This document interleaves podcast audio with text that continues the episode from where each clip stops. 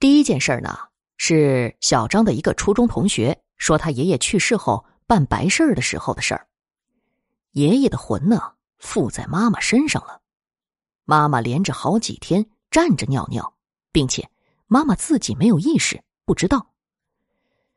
第二件事呢，是小张的太爷爷去世的时候，他们家办白事儿，晚上大家都在一起的时候，有个人突然站起来骂人。非得喊他爷爷的弟弟过来，然后就开始指名道姓骂他之前对小张太爷爷做过的事儿，骂人的话和口气完全是他太爷爷本人。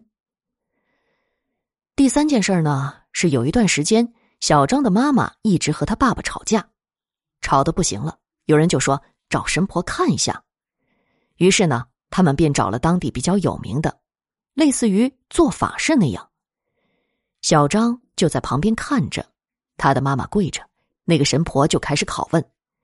他妈呢一直回答，说他是村上十几年前被人打死的那个媳妇儿，心里苦，咽不下气，一直就在这附近。后来找到了小张家了。那个神婆拿了个桃树枝，打了小张妈妈几下，他便晕了过去。最神奇的是。神婆拉了一根超级长的红绳子，拿了一把筷子，一根一根的碰红绳子，就和筷子连在了一起，连成了一排。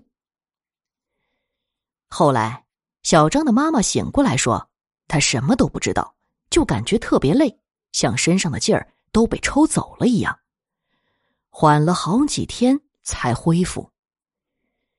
自那之后。他便不像之前一样一直和小张爸爸吵架了。